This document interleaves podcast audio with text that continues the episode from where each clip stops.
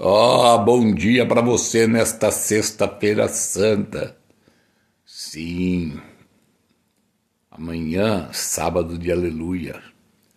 Dia de ir no baile de sábado de aleluia. Eu lembro quando a gente ia, quando era mais jovem, aqui tinha o sábado de aleluia e tinha o baile do sábado de aleluia. Mas a gente ia malhar o Judas antes, né? Ia socar o Judas antes queimar, botar fogo, soltar bomba nele. Esse ano vai ser fantástico, né? Os Judas com cara de Bolsonaro, Ciro, Lula, Dória. Ah, tem muito Judas aí pra gente detonar esse ano. E domingão, domingo de Páscoa.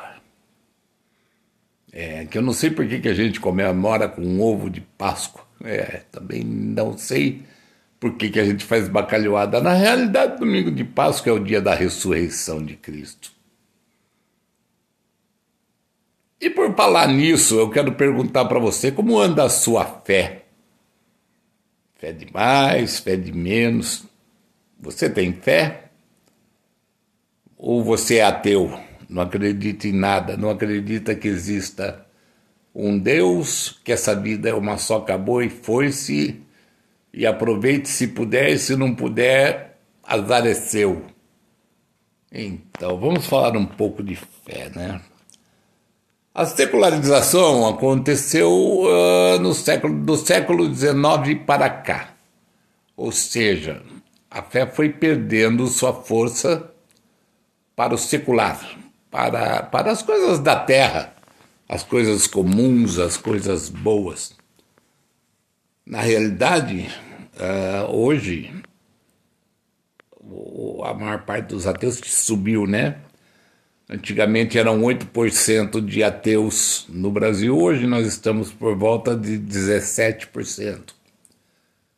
E a maior parte deles está num grupo etário muito jovem, entre 18 e 34 anos. Ou seja, todo jovem, todo jovem adulto não tem fé porque não acredita que vai morrer nesse período de 18 a 34 anos. O que é um absurdo total. porque ninguém sabe quando vai morrer. Ah, ninguém sabe.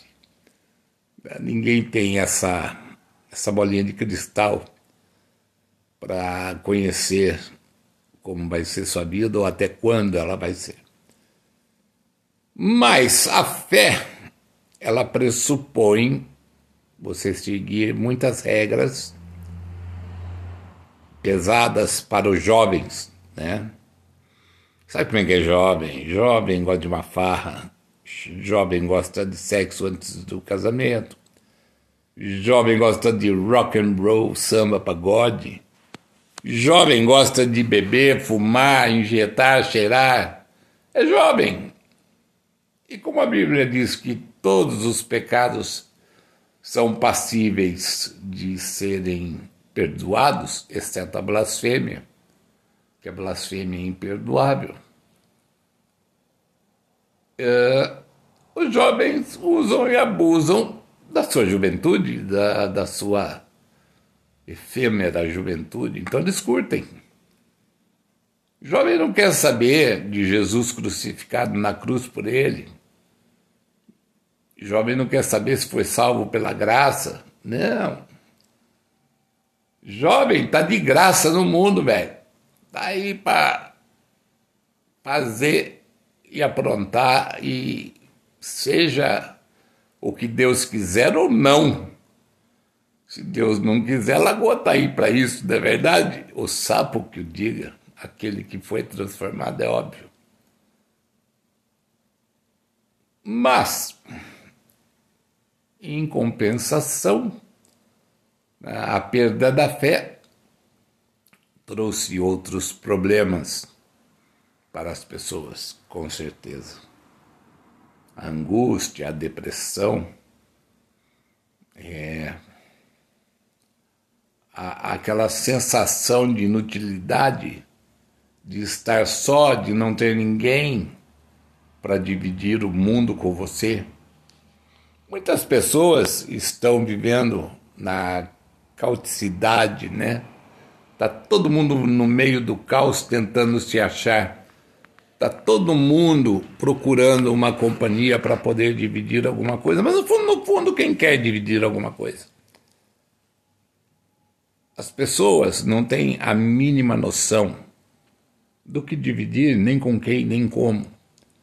Eu acho que as pessoas elas estão em busca de realizações pessoais, muito pessoais, né, que não tem nada a ver com companhia, que não tem nada a ver com amizade, que não tem nada a ver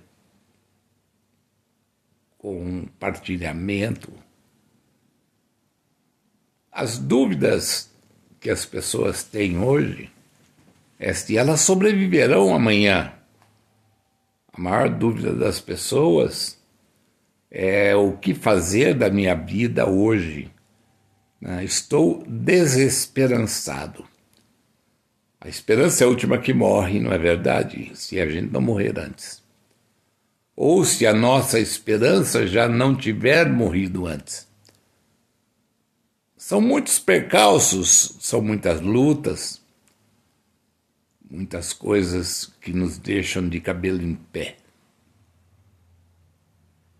E aí as pessoas estão procurando suas fugas, talvez de uma maneira muito atabalhoada, muito errada, fugir do, da, da vida procurando divertir-se e aí não aproveitando nada, porque diversão é uma coisa que acontece muito de vez em quando na vida da gente. Se você for pensar bem, nós somos todos escravos de alguma coisa. Nós somos escravos de um trabalho ruim, mas que somos obrigados a manter porque não tem outro nós somos obrigados a cuidar das pessoas, mesmo que essas pessoas não nos façam bem, tá? mesmo que essas pessoas digladiem conosco, mas é uma obrigação que a gente tem, elas estão sob nossa custódia. Nós estamos numa situação muito incômoda. Né? de vida, diria assim, de sobrevivência. Às vezes a gente tem o um dinheiro, mas não tem para onde ir. Às vezes a gente tem o dinheiro para onde ir, mas não temos com quem ir. É muito complicado isso. Muitas pessoas estão internadas dentro de casa com medo de sair para a rua, com medo de enfrentar o dia a dia. É tanta notícia ruim, é tanta notícia que nos deixa preocupados. Tantos assaltos, tantos roubos, tantos crimes, tanta violência. Tudo é motivo de preocupação hoje. A gente não consegue mais viver em paz briga-se no trânsito, briga-se andando na rua, briga-se nos condomínios, nos elevadores, briga-se nos parquinhos na praia, briga-se em todos os lugares, é só briga, só briga, briga. Né? As pessoas, umas mexendo com as outras e outras mexendo com as mulheres dos outros, e outras mexendo com os homens das outras, é complicado, não é verdade? Está todo mundo muito perdido. E aí eu volto para a fé. Você tem fé? Você tem fé em quê? Em quem? Como funciona a sua fé? E você que não tem fé, por que perdeu a sua fé? Para onde foi a sua fé? E para você que não acredita em fé e não tem fé em nada, por que, que você não tem fé em nada, não acredita em coisa alguma? Eu gostaria de saber de vocês Qual é a influência da fé na sua vida? Qual é a esperança sua em Deus? O que você espera de Deus? O que, que você espera que Deus faça? Você está esperando o quê? Que Ele desça e venha atender às suas preces. Você está esperando que Ele desça para te dar um carro novo, um emprego bom, ganhar numa mega sena e falar: você está liberto das opressões do mundo. Ah, que delícia, não é verdade? Imagina se Deus vai fazer isso, rapaz. Põe a mão na consciência. Na realidade, Deus fez a parte dele, ele criou tudo aí para você. Ele botou peixe no rio, ele botou animal, animais na floresta, ele botou pássaros no ar, ele botou o homem para cuidar de tudo e para resolver os problemas, ele deu capacidade para o homem e ele deu o livre-arbítrio. Ah, eu diria assim, benéfico livre-arbítrio ou maldito livre-arbítrio. Quem decide a sua vida é você, xará. Quem decide o que você deve ou não fazer é você, não é Deus. Tanto que, se você pegar a palavra, vai estar lá que todas as coisas nos são lícitas, mas nem todas nos convêm.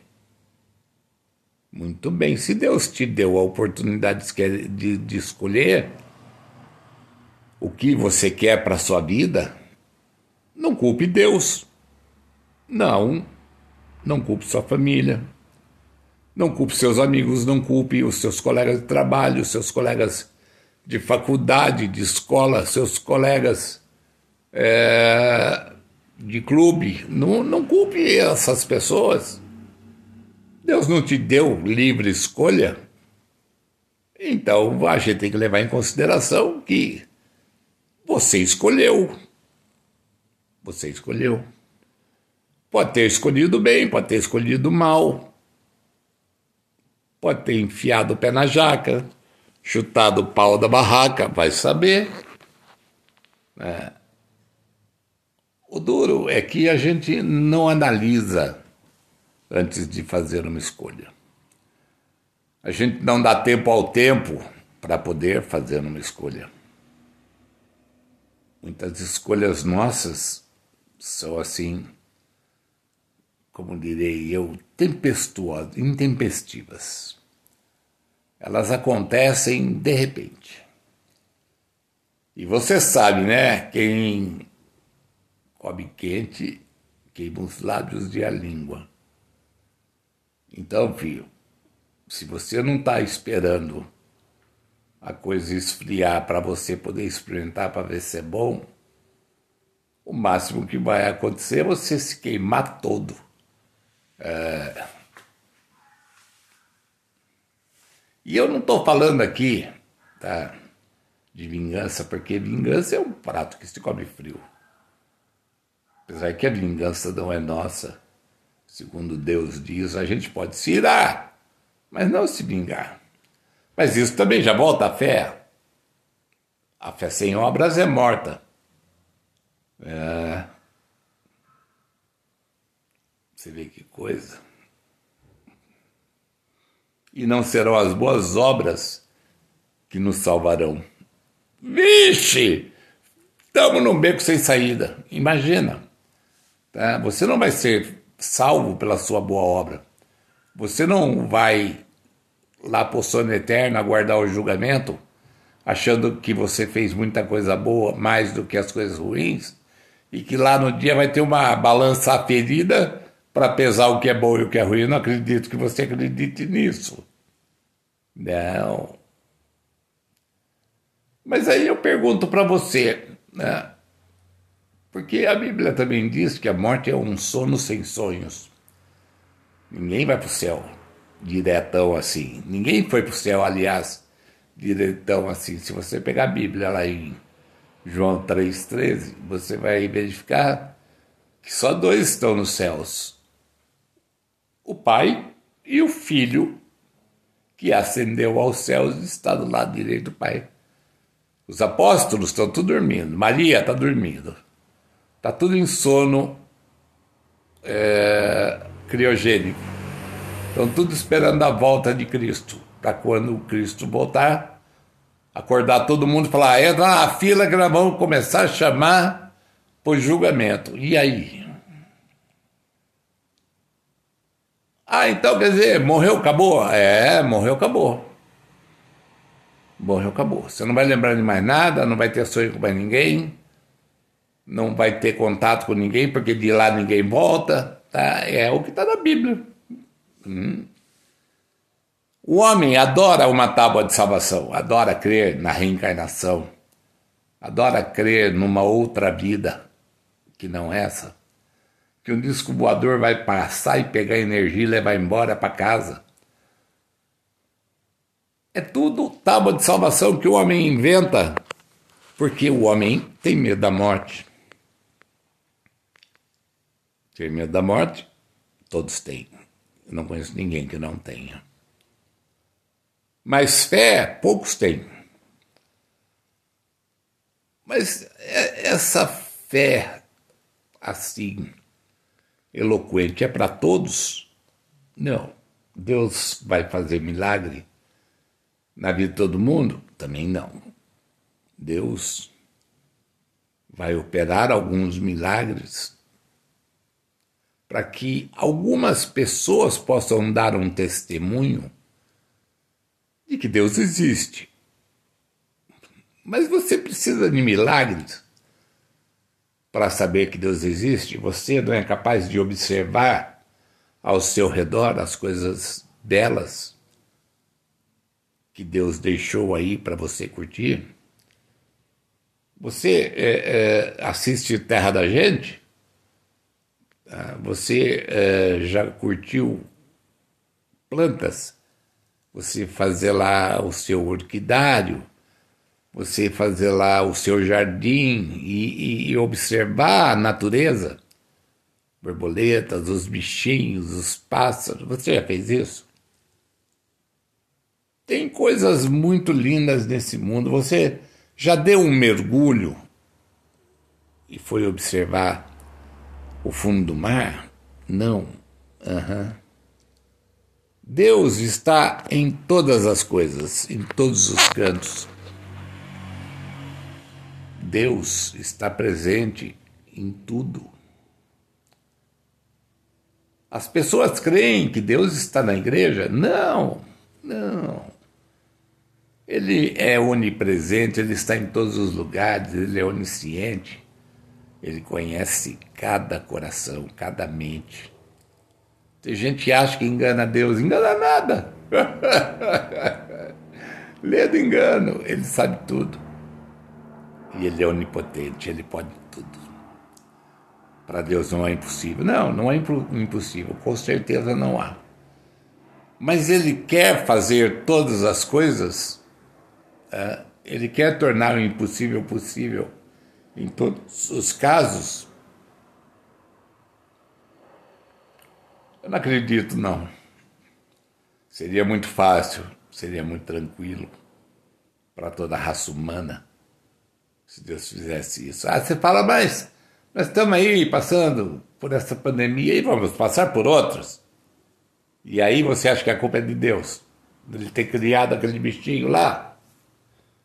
Aquele bichinho lá é uma mutação que passou de um animal para outro e conseguiu se hospedar num ser humano. Você já tinha ouvido falar que zoonoses animais se hospedam em seres humanos? Não, né? E que, o que é o coronavírus a não ser uma zoonose animal? Mas ele conseguiu chegar até nós. Por quê? Porque ele encontrou um lugar propício dentro de um outro animal. O morcego foi lá, comeu a bananinha, jogou a bananinha, outro bicho comeu, o pangolim comeu, Aí o chinês foi lá, matou o pangolim e comeu o pangolim e comeu junto com o pangolim o coronavírus, que achou um lugar bom de hospedagem o ser humano e replicou: Ora, a culpa é de Deus? Não, Deus está lá observando as coisas que ele criou se desenvolverem. E se acha que nós não vamos ter mais pandemia? Vamos, claro que vamos. Nós estamos desmatando, nós estamos predando, garimpando, fuçando e fazendo com que os animais se aproximem das cidades.